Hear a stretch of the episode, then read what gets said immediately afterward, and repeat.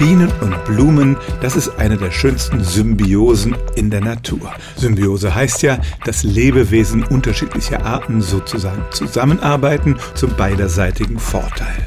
In dem Fall ist es so, die Biene hilft der Blume bei der Bestäubung und dafür wird sie mit Nektar und Pollen belohnt. Diese Kooperation hat sich vor etwa 125 Millionen Jahren entwickelt.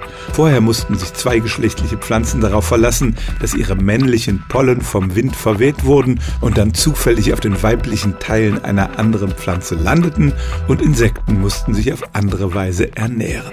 Als die Pflanzen aber sozusagen gelernt hatten, dass Bienen sie bestäuben können, entwickelten sie ihre bunten Blütenblätter, die Insekten anlocken und eben auch diese Nektarprämie, mit der sie die Bienen belohnen.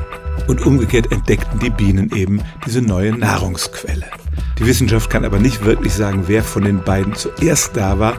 Es ist ja auch eher eine graduelle Entwicklung, die auf beiden Seiten stattgefunden hat. Es gab vorher Insekten und es gab vorher zweigeschlechtliche Pflanzen, aber dann haben sich die Bienen und die Blumen sozusagen parallel weiterentwickelt und zu ihrer heutigen Symbiose gefunden.